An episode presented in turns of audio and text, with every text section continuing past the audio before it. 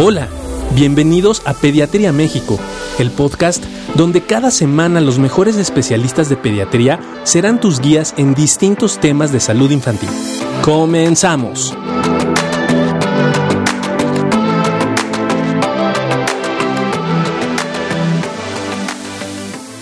Hola, hola a todos, ¿cómo están? Muy buenas noches en este eh, jueves. El día de hoy con un tema, un tema muy interesante, ¿no? Las enfermedades eh, reumatológicas. Eh, nosotros en el hospital tenemos la oportunidad de, contar con un departamento de reumatología bastante conocido, bastante reconocido sobre todo, que trabaja con muchísimos niños y muchísimos padecimientos y el objetivo de, este live es poder, el que ustedes conozcan un poquito más de qué se trata la reumatología, que no solamente vigila el proceso de dolor de las articulaciones en los niños, sino que hace muchísimas otras cosas. Y para eso me voy a permitir eh, presentar a Enrique Faugier, que Enrique Faugier es eh, reumatólogo pediatra, adscrito al Departamento de Reumatología en el Hospital Infantil de México y, este, bueno, con muchísima experiencia y agradeciéndote, Enrique, el que estés esta noche con, con nosotros. Yo agradezco el haber hecho un espacio para hablar de reumatología pediátrica, de las enfermedades reumáticas en pacientes niños y jóvenes. Fíjate, Enrique, que a mí me gustaría empezar porque nos explicaras un poquito, ¿no? Eh, toda la serie de patologías que, que, trata un reumatólogo eh, pediatra, porque a veces eh, sentimos que la gente piensa que solamente se dedica a vigilar nada más el proceso de articulaciones de los niños y tienen por ahí dolor de rodillas o dolor de los codos o que de repente se pueden llegar a inflamar, pues ahí entra el reumatólogo, pero también hace muchas otras cosas, Enrique. ¿De qué trata la reumatología pediátrica? siendo un poquito objetivo, el punto es que la reumatología pediátrica es la más joven de las subespecialidades en pediatría, así como hay los doctores que se dedican a la sangre, que son los hematólogos, pediatras, los eh, doctores que se dedican a los tumores en niños, que son los oncólogos pediatras o los ortopedistas que se dedican a situaciones de fracturas, malformaciones, tumores de hueso, ortopedistas pediatras, estamos los reumatólogos. Reumatólogos pediatras existimos a partir del año 1976. Es un área de, la medicina, es la más joven de ellas. Es una rama de la medicina que ve enfermedades muy complejas, por decirlo de alguna manera. Eh, la reumatología pediátrica, en, tono de broma, no ven las reumas, ven enfermedades autodestructivas, autodestructivas por el organismo de los niños. Y es muy interesante, Juan Carlos, comentarte lo siguiente. Eh, un paciente con una enfermedad reumática eh, y voy a dar nombres que después podemos desglosar, eh, tipo artritis en los niños, como artritis que vemos en productos en los cuales se van deformando las manos, los hombros, etcétera, si no se, se, controla la enfermedad, si no se diagnostica. Eh, el lupus, que es una enfermedad generalizada autodestructiva, es otra de las enfermedades. Hay una enfermedad destructiva de músculos que se llama Punto es que como hay poca difusión y mucho desconocimiento de que existe un reumatólogo pediatra y que somos muy pocos los reumatólogos pediatras en el país certificados por el Consejo Mexicano de Reumatología, el órgano colegiado. Estamos hablando que en el país aproximadamente tenemos 150 reumatólogos pediatras para todo, todo México. Hay, hay, hay zonas del país que no tienen pediatra hay instituciones públicas de salud que no tienen un reumatólogo pediatra en, toda la República. Entonces, los reumatólogos pediatras eh, nos hemos dado a la tarea a través de muchos años y nuestros maestros de reumatología a abrir un camino y a darnos a conocer en el sentido de la trascendencia que implica diagnosticar adecuadamente estos. Un paciente eh, pediátrico con una enfermedad reumatológica en promedio tarda de tres a seis meses en llegar al reumatólogo pediatra.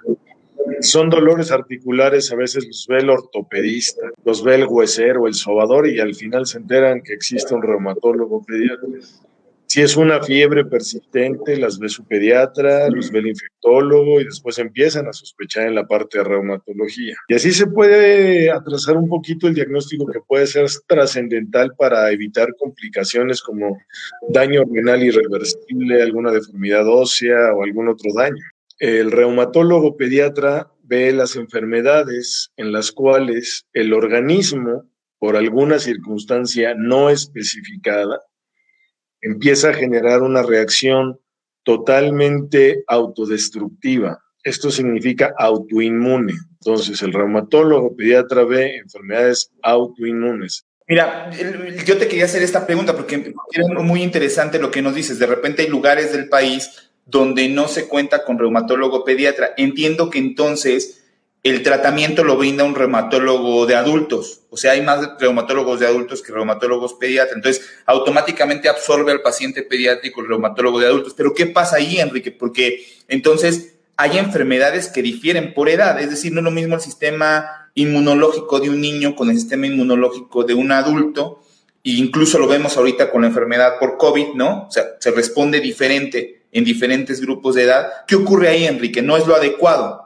Efectivamente no es lo adecuado, pero digamos que son disposiciones de disponibilidad de plazas de trabajo, términos técnicos de perfilar plazas para reumatólogos, pediatras, ni siquiera a veces en las instituciones públicas existía la nomenclatura de reumatólogo pediatra y efectivamente el reumatólogo de adultos es el que los ve o los veía.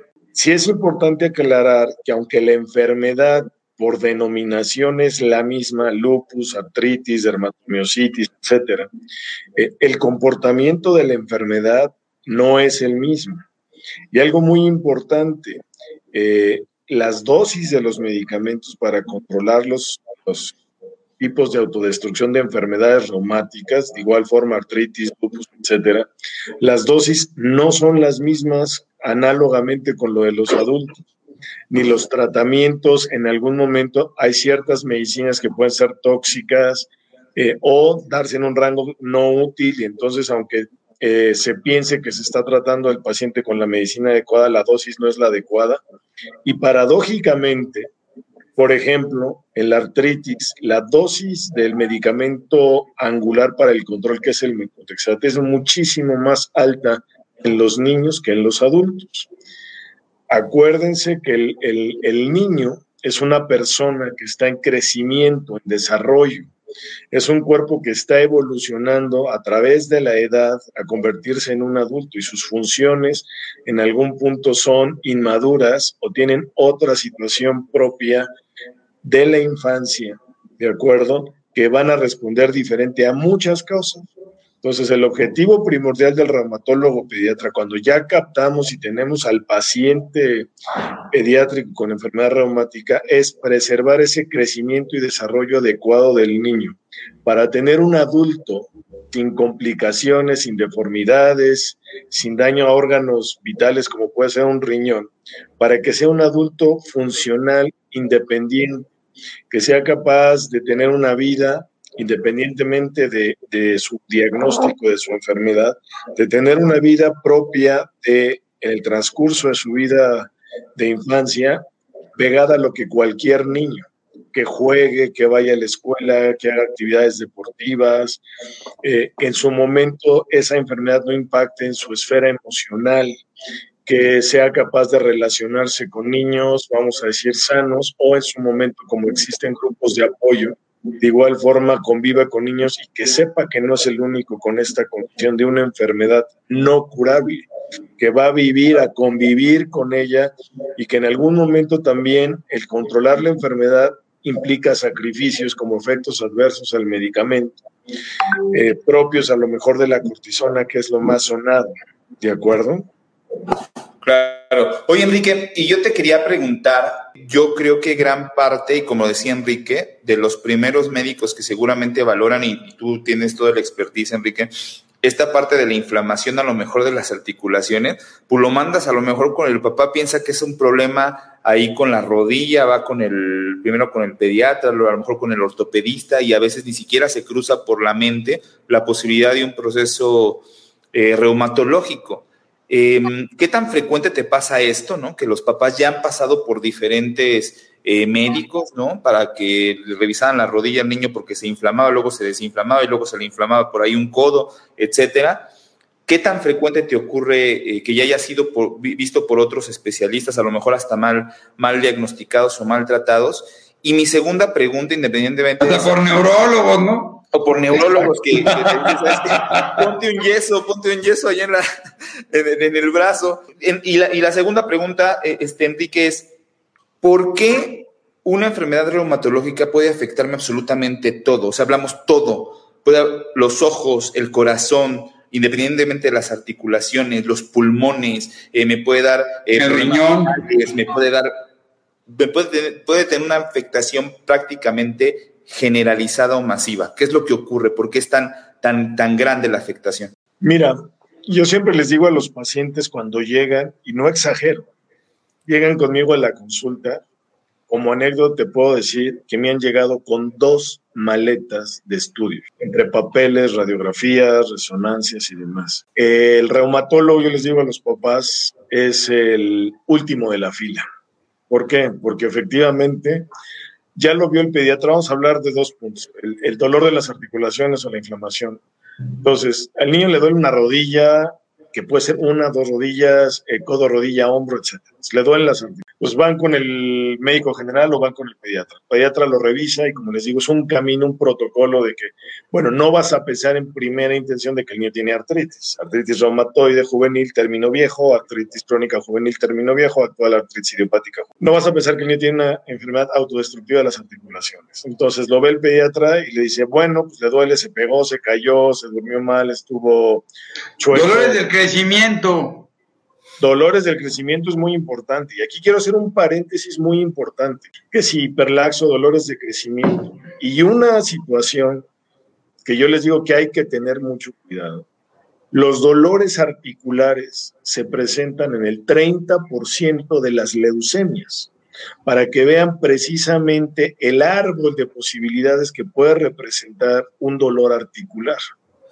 Entonces, el paciente llega de primera intención con un dolor articular, que relativamente es algo, algo, algo eh, reciente, o que el niño lo ven cojeando, o que el niño lo ven con eh, posición protectiva de no mover un brazo, etc. Entonces, eh, lo ve el pediatra, el pediatra lo revisa y dice, bueno, va a tomar una radiografía. No, no encuentra nada en la radiografía, le dice, bueno, le damos antiinflamatorio, obviamente mejoran en cierto grado los síntomas, persiste el dolor, van al ortopedista, entonces el ortopedista lo revisa y le dice, no, pues está inflamada la articulación, le vamos a poner una férula o un yeso. Y le quitan el yeso y sigue con el dolor. Y anecdóticamente dice, no, le quitaron el yeso y a los dos días le dolió el otro codo. Se iban de regreso con el, ortopedista. Entonces pues, le dicen, oye, pues estábamos de una cosa y la otra. Entonces ya bajo ese, ese matiz de que tenemos... Eh, más dolores articulares, pues, empiezan a pensar el reumatólogo pediatra, ¿ok? Te la voy a poner de tu cancha, del lado del neurólogo. Te llega un niño con falta de fuerza, que no tiene fuerza para moverse, que no tiene fuerza para subir escalones, que le cuesta ya trabajo hasta vestirse porque la fuerza muscular está disminuida. Entonces la ve el neurólogo y empieza a pensar que las situaciones de distrofia muscular o que hay alguna infección reactiva y demás. Entonces, le hace electro, Enrique, le hace un electro. Le hace un electro, una electromiografía. Y entonces, no, pues llámenle al reumatólogo. Llámale a Faugier. Llega. Y entonces ahí uno ya bajo un entrenamiento explica al reumatólogo pediatra, entonces empiezas a atar cabos. ¿Por qué? Como dices tú, Juan Carlos, vamos a hablar de la artritis para usar esos ejemplos, la artritis es la enfermedad reumática más frecuente. Bueno, espérame, y aparte porque hay una pregunta de Liliana que dice, muy interesante, ¿hasta qué edad se considera artritis reumatoide juvenil y a qué edad deja de ser juvenil? Esa es una pregunta filosófica. ¿Por qué? Porque acaba de haber un consenso, no porque cumplas 18 años o 16 años, que el corte de edad era los 16, ahora los 18, vamos a decir, yo conocí al niño a los cinco años con artritis, le di tratamiento, controlé la artritis, depende de medicamento, se llaman recaídas cuando tenga exacerbaciones, las controlamos. Tiene 18 años o 16 años y le dices, bueno, pues ya te vas al reumatólogo de adultos, porque pues ya aquí no cabes ni en la mesa de exploración, ya estás más alto que yo, sáquese aquí. ¿No? Entonces, no porque salga caminando de tu consultorio y entra al consultorio del reumatólogo de adultos, en el pasillo tengo una transición de etiqueta que diga artritis pediátrica y entre al otro consultorio con artritis de adultos. El término es artritis reumatoide. A nivel de evidencia médica, el paciente puede tener a lo largo de su vida diferentes clasificaciones y nombres de su artritis. Pediátrica, artritis de adulto, pero hay subclasificaciones que el paciente puede pasar por esas subclasificaciones. Al final, no importa. El punto es tratar, controlar la enfermedad. No va a haber una metamorfosis de la artritis por edad sino es las manifestaciones. Y hablando y complementando lo que decía Juan Carlos, la artritis puede relacionarse a inflamación de los ojos, que se llama uveitis. La artritis se puede relacionar a situaciones de piel que se llama artritis psoriásica. La artritis puede relacionarse a problemas digestivos de sangrado intestinal que conocen como Crohn o CUSI. Entonces tenemos... No, pone ahí lo que puso José Carlos Romo. ¿Qué dice? dice? que el riñón sigue siendo lo más importante. El riñón sirve para hacer pipí. y espérenme porque vengo. Oye, rapidísimo, antes de que se me vaya la pregunta, perdón, Enrique, aquí, aquí sí somos, nos brincamos. Dice una mamá, mi hijo estaba tomando un medicamento para TDA y empezó a presentar adormecimiento de pies y manos. Le dijeron que tenía un síndrome de Raynaud. Suspendimos el Vivance. ¿Debo ir a ver a un reumatólogo pediatra o no? Sí, sí lo debes de ir a ver porque el, fenómeno de reino se clasifica en dos, primario y secundario. Primario no se asocia a enfermedades reumáticas y el secundario sí. Entonces tiene que ir a una evaluación con el reumatólogo pediatra para que discrimine si está o no asociado o simplemente es un efecto de mala circulación. ¿Qué tan frecuente es el reino, eh? Perdón. Muy frecuente. En la población general. Muy frecuente más en, en personas digamos, de ascendencia europea o caucásica. Se nota más por su test. qué, es, Enrique? ¿Qué es para los que no sabe qué es el fenómeno? El fenómeno de reino es eh, aquellas personas que en las manos y los pies se ponen fríos y tienen coloración predominantemente eh, rojiza a violácea o definitivamente a veces se ve una zona eh, totalmente de color negro cuando la circulación es muy mala, es una mala señal del cerebro que cierra los vasos más lejanos. Entonces, al ser los vasos cerrados, la circulación es muy lenta y al ser muy lenta, no, se, no llega el oxígeno. Y al no llegar el oxígeno, precisamente eh, las manos, los pies están fríos. Se desencadena predominantemente por situaciones desde emocionales, locales de tocar una lata fría, eh, nadar en un lugar frío, salirse de bañar, de una alberca, eh, pisar el suelo frío.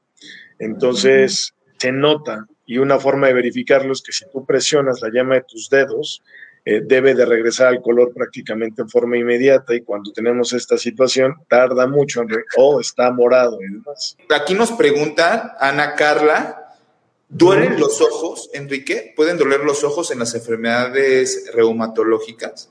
Efectivamente, a lo que me refería de eh, los ojos, el término se llama uveitis.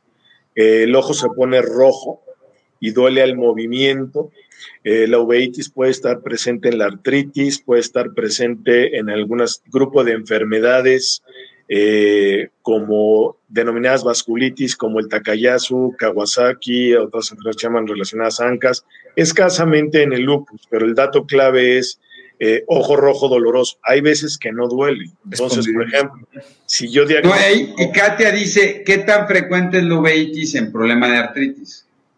Poco frecuente, pero sí hay una relación. Por eso, del libro, el paciente con diagnóstico de artritis debe ir al oftalmólogo el primer año cuatro veces para estarlo monitoreando. Claro, claro. Oye, Enrique, este es.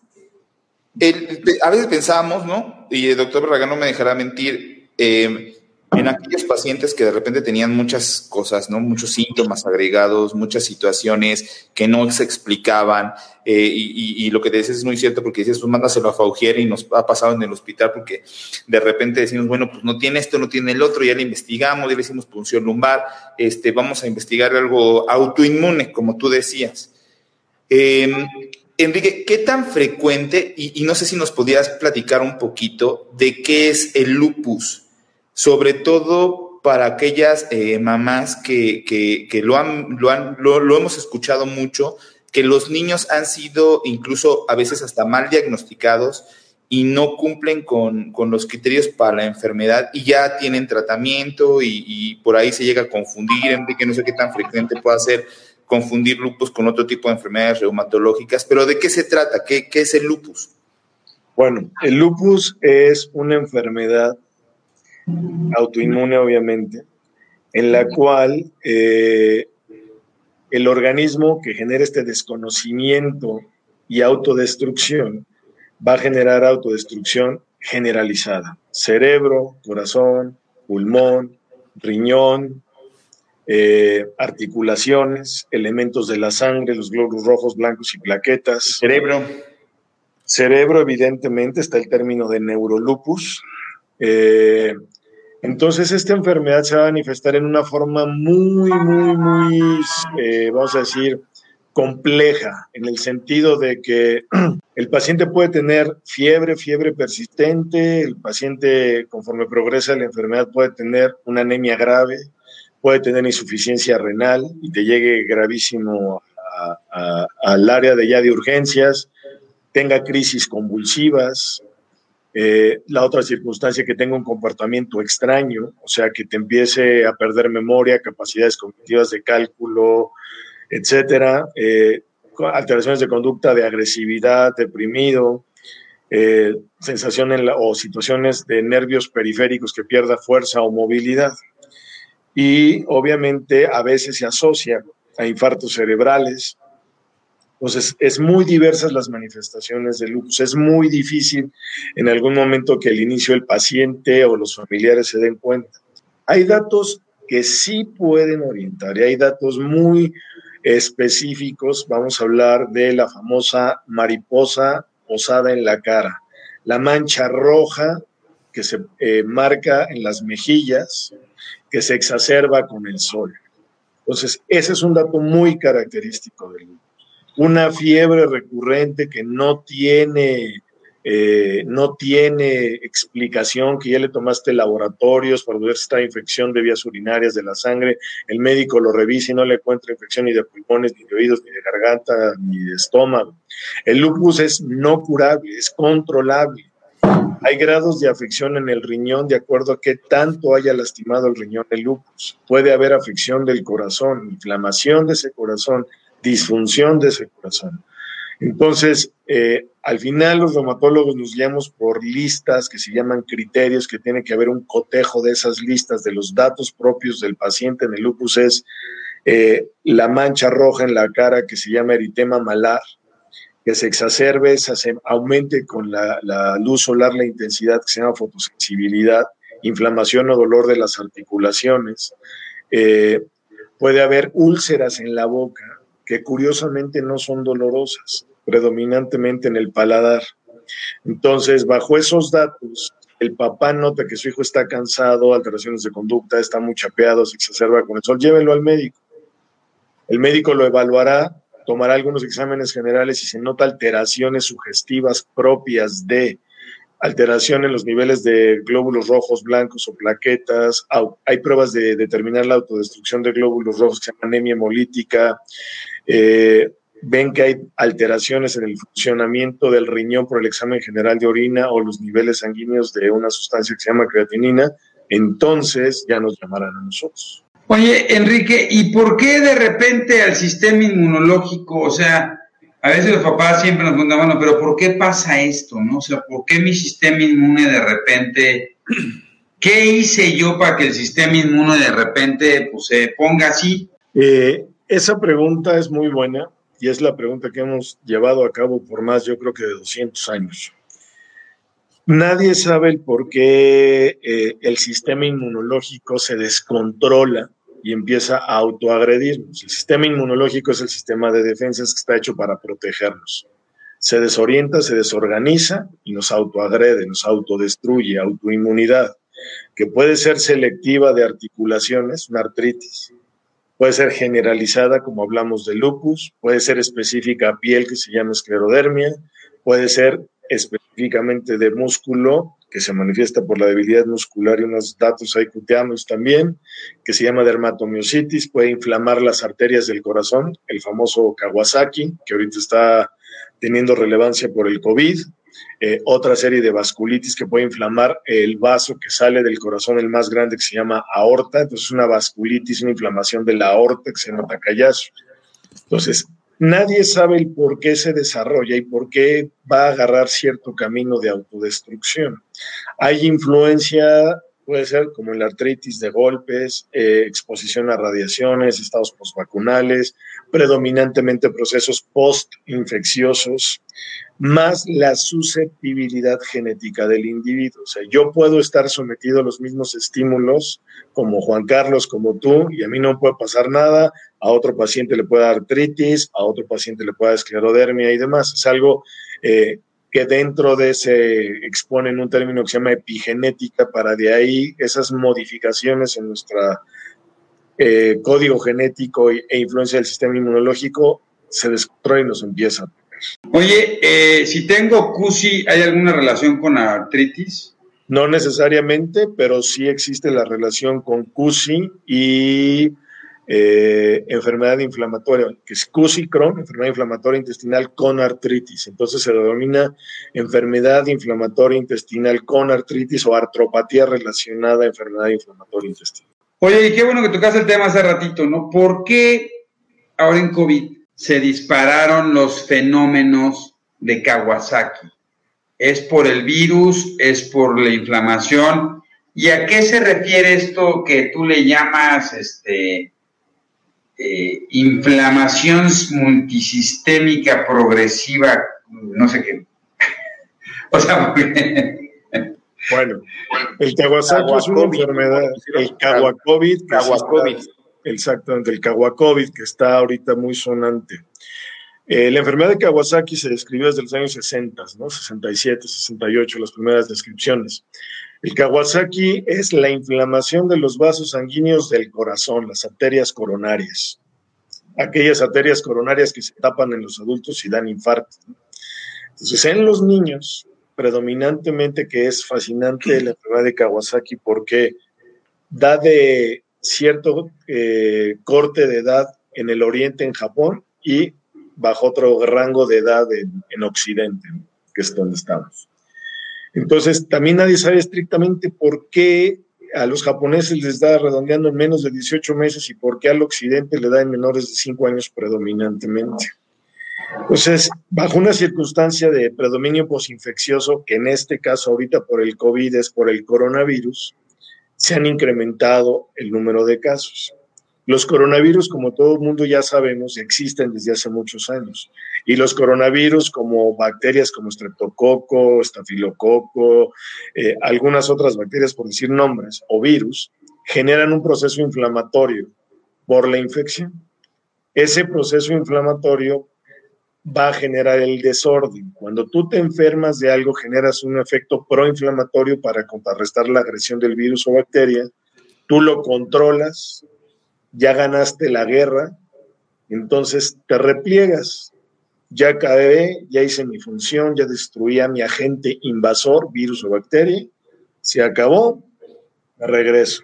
¿Qué es lo que pasa en las enfermedades autoinmunes o qué es lo que pasa predominantemente en el Kawasaki? Es ataqué y me desorganicé y entonces estos soldados en lugar de irse al cuartel empiezan en una forma muy específica a afectar un órgano propio.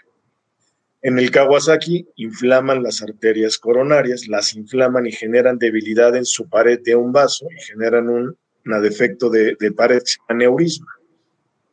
El ejemplo es cuando uno se mete un hoyo en el coche y hace un chipote en la llanta, esa debilidad de la pared genera y de, genera un problema eh, de flujo que puede taparse e infartar y matar a un niño. En la artritis, el desorden inmunológico va a afectar las articulaciones. En la fiebre reumática, esa sobrereacción lastima el corazón, las células del corazón. En la Corea de Sydenham, ¿no? Que también decíamos que se daba la Corea de Sydenham. Este, y bueno, en algo que se llama pandas, ¿no? Que también de alguna vez platicamos, que es esta inflamación de algunas regiones del cerebro por una respuesta ante una enfermedad por estreptococo y que da manifestaciones muy similares a lo que se conoce como síndrome de Gilles de la Tourette, que son tics y manifestaciones muy severas con esta respuesta que ha venido teniendo, ¿no? Eh, es súper interesante este, también, fíjate, eh, ver eh, la amplia gama ¿no? de manifestaciones que puede tener nuestro sistema inmunológico. Y, y, tú decías hace rato, ¿no? Antes nada más estaba como la cortisona y era todo este miedo sobre la cortisona. ¿Qué tanto se ha logrado avanzar, Enrique, en dos aspectos? Uno es, tenemos mejores pruebas diagnósticas para poder diagnosticar las enfermedades autoinmunes. Y dos es, tenemos nuevos esquemas y tratamientos eh, para, las enfermedades autoinmunes o seguimos tratándolas con cortisona? La cortisona fue un medicamento que fue un parteaguas para el control de las enfermedades reumáticas. Anecdóticamente, la cortisona cuando se usó por primera vez, se le dio a una paciente que estaba postrada en cama por meses, una, una adolescente joven, que se le dio la cortisona y literalmente se paró y caminó. La cortisona es un potente antiinflamatorio, ¿ok? Los antiinflamatorios esteroideos, entonces es un parteaguas. Eh, hay tratamientos más sofisticados, pero como yo siempre les comento, porque hay mucho mito alrededor de la cortisona.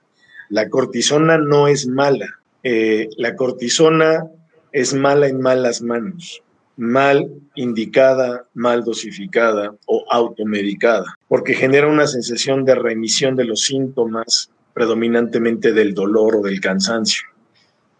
Eh, la cortisona pues se usa como parte del árbol de medicamentos que tenemos. Eh, hay medicamentos que lleva, por ejemplo, el metotrexate para la artritis lleva 20 años y sigue siendo el tratamiento de elección para la artritis.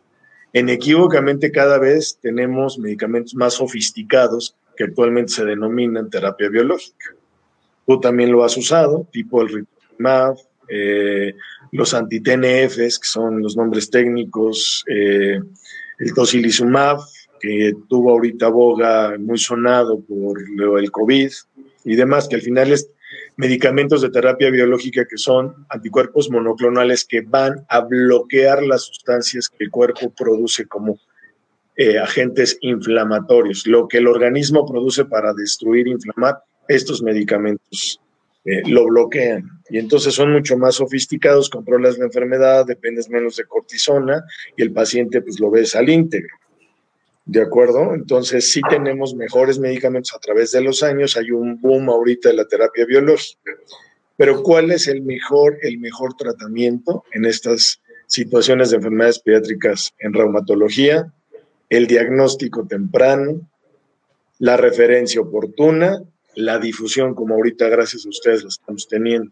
Si tú detectas a un paciente, ejemplo, con lupus en una etapa temprana, vas a evitar que el, paciente, el niño, tenga daño renal o insuficiencia renal y lo metas a una diálisis y después de una diálisis al camino que debe de llevar para un trasplante renal, porque también la vida no se acaba ahí. Y en base a lo mismo, eh, en los años 80, un paciente con lupus tenía una mortalidad de un 20 hasta un 80% en 10 años relacionado a infecciones o por la enfermedad. Actualmente la mortalidad por lupus por infecciones es más y 0% en relación a la enfermedad. Eso también es un parteaguas en relación al tratamiento, ¿no? Entonces, los pacientes llevan una vida prácticamente normal y como yo les digo en el consultorio, la única diferencia entre tú y otra persona es que a lo mejor tú tomas medicamento en pastillas o vas al hospital a que te pongan medicamento cada 15 días o cada mes y nadie se entera y tú juegas, corres, brincas, vas al ballet, al karate, al fútbol americano, etcétera. Oye, Enrique, eh, ¿esto se puede heredar? Si tengo, eh, si mi mamá tuvo artritis, si mi, si mi mamá tuvo lupus, ¿puedo heredar este tipo de enfermedades? No. las enfermedades reumáticas como tal no se heredan no se contagian también para quitar ese misticismo de que si el niño tiene artritis puede ir a la escuela porque puede... No, no pasa nada, ni a los hermanos, ni a los primos, ni a los compañeros de la escuela, etc. Hay una susceptibilidad genética que lo pone en un mayor riesgo, como un asmático. Si el papá es asmático, no va a heredar el asma al niño, pero tiene un mayor riesgo de un niño que es hijo de un papá que no tiene asma. Si la abuela tuvo cáncer de mama y la hija tuvo cáncer de mama, la nieta tiene un mayor riesgo a población general comparativo de generar cáncer de mama, pero no quiere decir que le vaya a dar. Acuérdense que es un organismo susceptible genéticamente que bajo influencias ambientales, etcétera, que ya comentamos, tiene esa susceptibilidad genética y desarrolla la enfermedad. Mira, Enrique, aquí, aquí Dana Ramírez nos, nos pone un caso de su hijo de 17 años. Fíjate qué importante es esto. Dice, cuando crecía le daba fiebre, le dolían las articulaciones, en especial las rodillas y las manos. Actualmente sus rodillas le chasquean y a veces hay dolor. Sus dedos de las manos son muy largos y se le alcanzan a ver un poco deformados. En su momento lo llevó con el pediatra, solo le dio antiinflamatorio. Actualmente ya no le da fiebres, pero sí le duele con el frío. ¿Tú crees que requiera de una valoración este, reumatológica? Efectivamente, sí debe ir con el reumatólogo porque hay otro espectro de enfermedades reumáticas que se llaman de la colágena. Cuando estructuralmente estamos mal y somos muy elásticos o se truenan los dedos, se voltean los dedos al revés, etcétera. Entonces, y bajo ese dolor, pues hay que ir al reumatólogo. Recuerden que el dolor articular puede ser desde un punto de vista mecánico, de me lastimé, me torcí, me eh, pasé de estirar una articulación a versus un problema inflamatorio y de ese problema inflamatorio generar en un proceso degenerativo de estructura. Y este, mira, aquí otra pregunta muy interesante y que vale la pena comentarlo, Enrique. No es normal que los niños estén quejando todo el tiempo del dolor, ¿no? No es normal que los niños se quejen de dolor cuando corren, no es normal que se quejen cuando están jugando, no es normal que se quejen cuando están teniendo cualquier tipo de actividad. Es importante sí tomar en consideración lo que los niños nos están diciendo cuando refieren principalmente este dolor, como decía eh, el doc Barragán, que se llega muchas veces, no, pues es que son dolores de crecimiento, pero de repente ese dolor ya es incapacitante, ya es todos los días, ya no lo deja hacer sus actividades de forma adecuada. Ese es el momento para acudir con el especialista para que te pueda dar una orientación, ¿no, Enrique? Efectivamente, si el, niño en primer lugar, a los niños hay que creer. Si te dicen me dueles, me duele si están caminando mal, si están durmiendo mal, están despertando en las noches por dolor, aparte de ese dolor articular, tiene fiebre, por ejemplo, o tiene poca energía, es un niño pasivo, que el resto de los niños están jugando y él está sentado. Si es un niño que lo notas muy quejoso, muy dormilón, pues es algo que se sale del patrón, entonces hay que llevarlo a valoración. Insistimos en la detección oportuna. Entonces hay que creerle al niño. Eh, si al niño le duele, hay que ver cuándo le duele, a qué hora le duele, qué síntomas asociados tiene, si está creciendo adecuadamente, porque una enfermedad desgasta. ¿De acuerdo? O sea, si el niño tiene una enfermedad crónica como artritis, lupus y demás, su peso y su talla no van a ser adecuados porque la, la energía metabólica del cuerpo se está quemando en la enfermedad, no en su proceso de crecimiento. Oye, Enrique, las personas con enfermedades reumatológicas, hablamos de lupus, artritis, espondilitis, etcétera, todas las personas que están tomando esteroides o algún tratamiento reumatológico, ¿se pueden vacunar? Te lo pregunto porque es una pregunta que, están, que, ha pasado ya varias veces. ¿Hay alguna contraindicación de los tratamientos para que las personas se puedan vacunar? Eh, sí, se, sí se puede y sí se deben de vacunar. Como comentamos al inicio de la plática, la reumatología es lenta en el sentido de que llegan un proceso de evaluación, llegan contigo y tú das el dictamen de un diagnóstico de tiene artritis, tiene lupus, tiene esclerodermia. Si las condiciones del paciente lo permiten y está estable, al ser un paciente pediátrico, y ya que vas a dar como reumatólogo tratamiento con cortisona u otros medicamentos, y, eh, y, esos medicamentos van a controlar el sistema autoinmune, el sistema inmune que va a generar autodestrucción y los vas a tener en un equilibrio de no generar que la enfermedad provoque más daño y al mismo tiempo no llevarlos a un estado de defensas sumamente bajas que con un resfriado haga neumonía, los vas a tener un equilibrio. Eh, tienes que ser prudente y las guías propias de un reumatólogo, y esa es una de las diferencias entre reumatología pediátrica y reumatología de adultos, es su niño está estable, viene con tres o cuatro meses de dolor e inflamación articular, vamos a vacunarlo le ponemos las vacunas antes de iniciar el tratamiento inmunosupresor si las condiciones lo permiten. Se puede vacunar aún usando cortisona, terapia biológica, metrotexate, cierto tipo de vacunas. Obviamente eso va a estar dictaminado ya con el paciente cautivo en el consultorio y el reumatólogo pediatra le va a decir, estas vacunas sí, estas vacunas no. Hablando de la vacuna de COVID, ahorita las guías del Colegio Americano de Reumatología dicen que están indicadas ahorita las vacunas de COVID, que es un tema contemporáneo mayores de 16 años, se pueden y deben vacunar los pacientes reumatológicos mayores de 16 años con el tratamiento que tengan y no hay problema. Acuérdense que hay vacunas del COVID de RNA que no tienen que ver con los fragmentos de virus. Concretamente, las vacunas que bajo ciertas circunstancias se les dice que no se pueden vacunar a los pacientes reumáticos con tratamiento predominantemente dependiente de la dosis de cortisona son los de virus vivos atenuados. Obviamente, esto es una parte ya muy técnica e insisto que eso se resuelve en el consultorio. Entonces, de principio, sí se pueden y sí se deben vacunar los pacientes reumatológicos. Oye, Enrique, ¿y los pacientes reumatológicos están más susceptibles a tener COVID. Los niños con problemas reumatológicos tienen más problemas de tener COVID y los que están bajo tratamiento inmunosupresor tienen más riesgo de tener COVID. Es una pregunta muy interesante porque se pone la analogía, eh, vamos a decirlo, de los eh, enfermos oncológicos. Al tener las defensas bajas por el tratamiento o la enfermedad, son más susceptibles de contagiarse y de tener complicaciones más severas. ¿Ok? Sin embargo, en esta situación del coronavirus, el COVID-19 SARS-CoV-2, las eh, publicaciones han referido que los pacientes reumáticos no han estado más complicados que los pacientes, vamos a decir, sanos. Y sanos es sanos, sanos, no el paciente que no tiene una enfermedad reumática, pero que tiene obesidad, que tiene eh, hipertenso, que es diabético, que son otros factores de riesgo. Entonces, por sí mismo la enfermedad reumática en el COVID no representa ahorita estrictamente un, mayor riesgo, sí la inmunosupresión depende y la situación es alrededor de ese paciente, porque como cualquier otro individuo, ese mismo paciente reumatológico puede tener asma, puede tener hipertensión, puede tener obesidad. Entonces, son factores que hay que considerar en cada individuo y por lo mismo siempre hay que continuar con las medidas de aislamiento.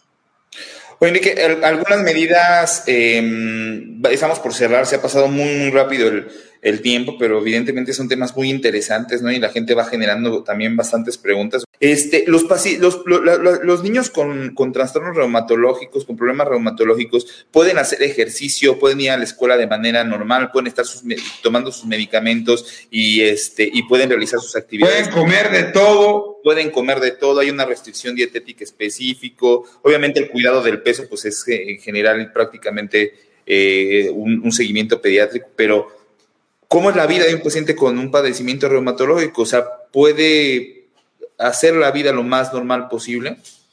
Es algo que hemos comentado en el transcurso de la plática. Debe de hacer la vida lo más posible apegada a su edad, hacer todas las actividades deportivas, académicas, recreativas.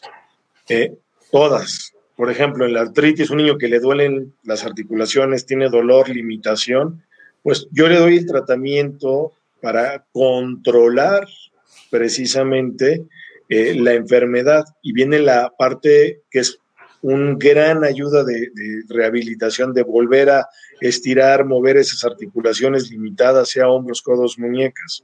El hecho de que vaya a jugar, se suba un árbol, vaya en bicicleta y demás, es rehabilitación, es moverse, es energía. Entonces eso te habla... Que más que no le vaya a la América, compadre.